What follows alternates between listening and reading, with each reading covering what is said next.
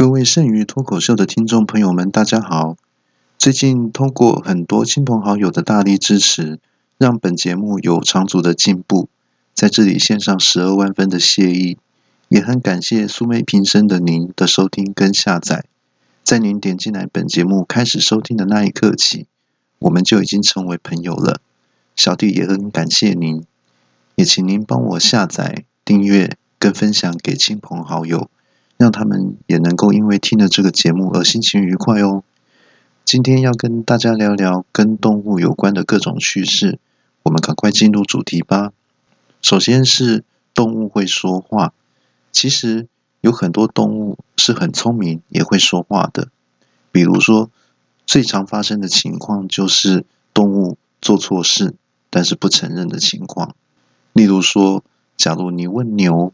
你有没有把东西踩坏呢？他就会回答说：“哦，那是台语的没有。”那如果你问羊：“你有没有偷吃宵夜呢？”没，没有，他就说没有偷吃就对了。那比如说你问猫：“那是谁把沙发的布抓坏的啊？”嗯，喜欢哦。那台语不是我的意思。在动物这么多动物里面。只有狗最诚实。比如说，你问说是谁把香肠吃掉了啊？然后狗就会回答：我我我我我我我，意思说就是我啦。这样子。那其他呢？还有很多的动物也都会讲话。比如说，你问马说，在家人里面你最喜欢谁呢？它就会回答：妈。那它最喜欢妈妈。在这边要跟大家追加一个重点，就是。如果你想要模仿马的声音的话，重点不在叫马的声音，就是马。另外还要加上喷气的声音，才会变得比较像马，这个是最大的关键。比如说，马，啊，加上这个喷气的声音，就会更像马了。OK，好，比如说你问羊说，家里人里面你最喜欢谁呢？他就会回答你。啊，意思是告诉你说他最喜欢妹妹。那还有，如果说救护车平常警报器如果坏掉的话呢，你可以牵一只驴在车上，就可以代替救护车的声音，因为驴的叫声就是哈嘿哈嘿哈嘿，这样就可以代替救护车的声音。其实，如果你问我的话，在我的心目中，我认为最会说话的动物应该是猫的。那很多人听到这里又会说：“呃，我又在卡荷兰，就是在信口开河。”那这边我再可以跟大家举几个例子，例如说，我有一个朋友，他有养了一只猫，他常常都会问跟猫对话。比如说，他问猫说：“呃，你晚餐想吃罐头饲料吗？”他就会回答说：“不要。”我，就是拒绝你了。好，那你接着问他说：“那你那你晚餐是想吃烤鱼排吗？”要，好啊，那就是答应的意思。如果说他猫觉得肚子饿的时候，它就会跟主人提醒说：“我爸都要啊。”那还有主人如果忘记平常忘记吃药的话，他还会提醒主人要吃药。如果心情不好，跟主人吵架的时候，它还会说：“你烤药啊！”哦，那如果跟主人在一起玩耍的时候，会说：“哈哈哈哈好可爱哦！”啊，那不是啊，那是主人说的话。那如果猫玩的很开心的时候，它就会说：“哦，你烤药啊！”接下来想要跟大家聊一下蛇这个动物。那蛇是大部分人都比较怕的动物。之前有听说过，有人在上厕所的时候，有蛇呢透过下水道跟水管从马桶钻出来，那咬了正在上厕所的人，真的是很恐怖的一件事。那有一次呢，朋友他去野外上那种蹲式的马桶，上到一半，突然感觉到屁股被什么东西碰了一下，那赶紧跳开一看，一只黄色的蛇盘旋在马桶中间，看起来真的很吓人。那朋友就感觉到头晕了，想到是被毒蛇咬到，毒性开始发作，大喊：“我呀，我被昏去啊，我中毒啦！”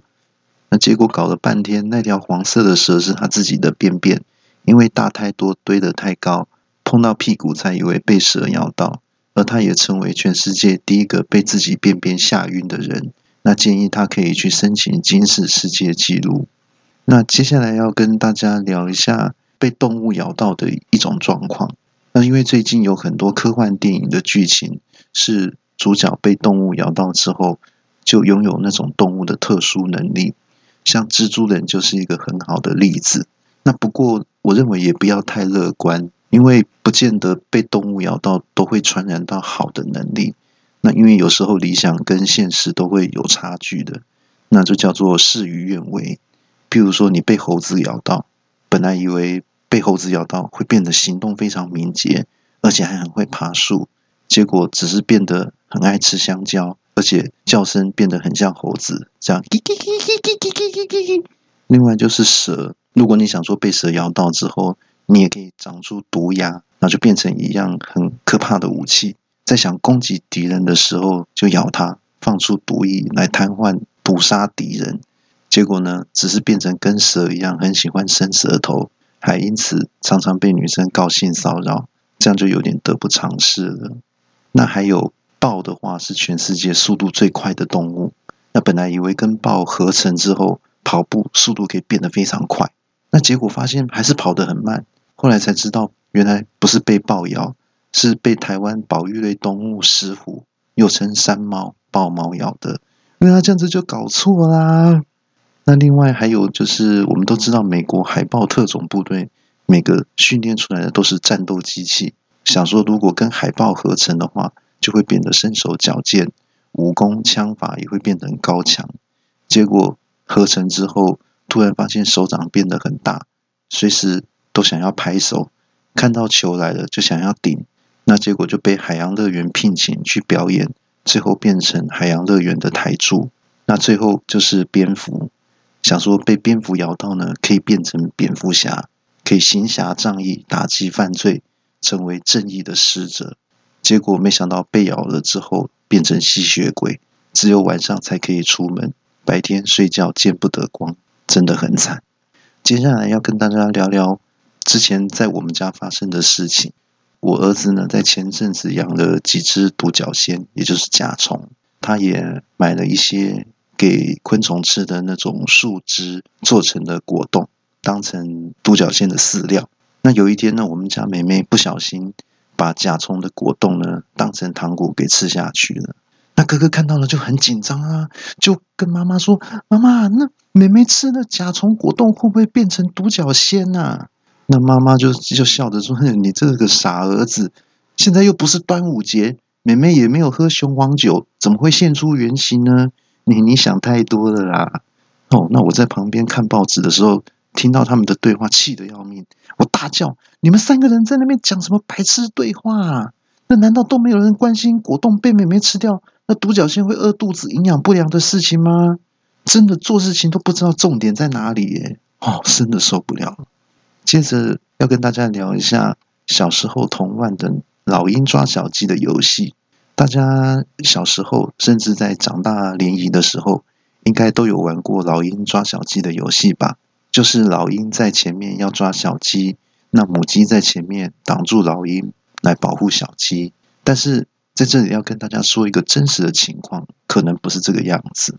如果地上有一只母鸡带着一群小鸡在散步，这个时候。天空有一只老鹰盘旋，准备发动攻击的时候，那母鸡发现老鹰，赶快就把小鸡挡在身后保护它。这个时候，你就会发看到老鹰俯冲下来，然后就把母鸡抓走了。所以，正确的做法应该是，当鸡妈妈发现有老鹰在天空盘旋的时候，这时候就不要迟疑，赶快带着小鸡往窝里面跑。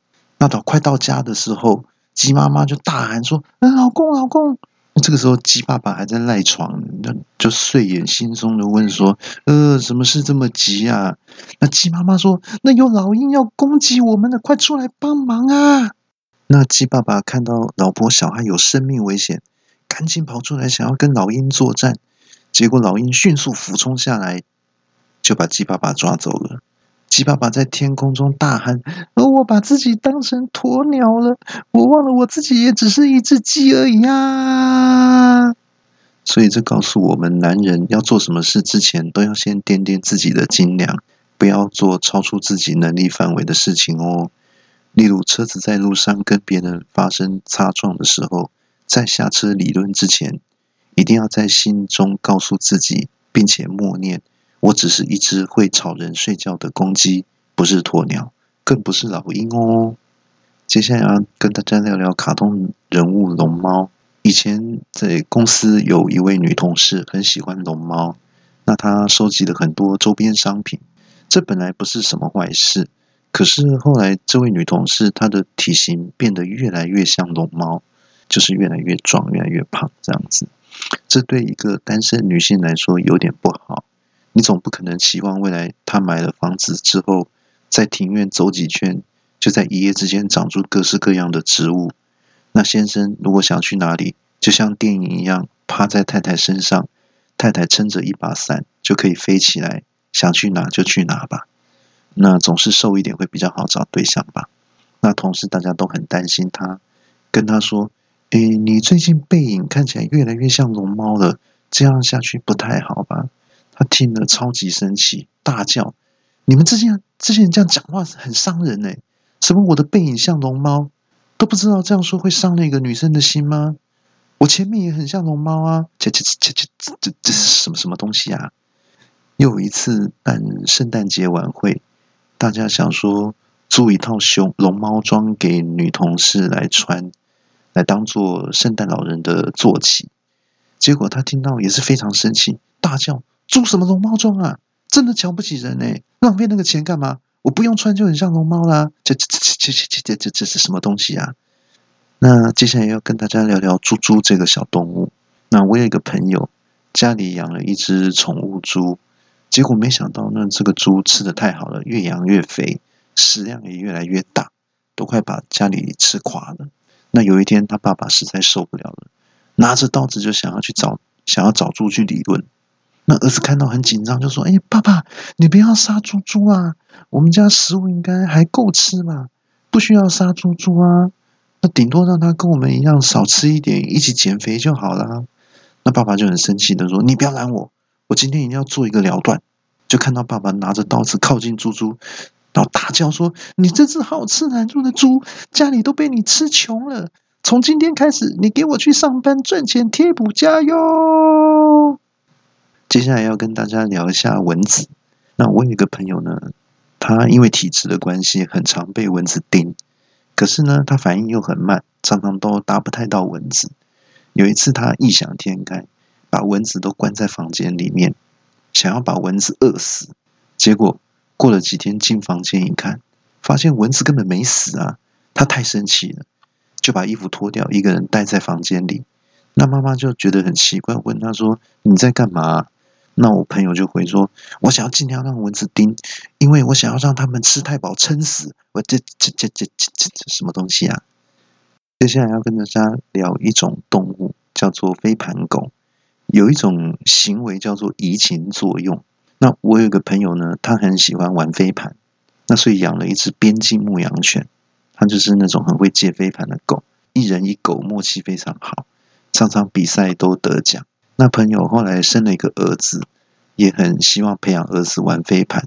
那儿子其实也有遗传到爸爸的天分。第一次跟爸爸一起玩飞盘，就接到爸爸丢出来的飞盘了。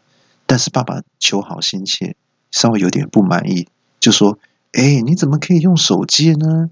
你要用嘴巴接啊！而且接的时候要跳起来，这样姿势才会漂亮啊！”那儿子又喊说：“哎，爸爸，你是把我当成狗了是吗？”那爸爸说：“你想得美嘞！”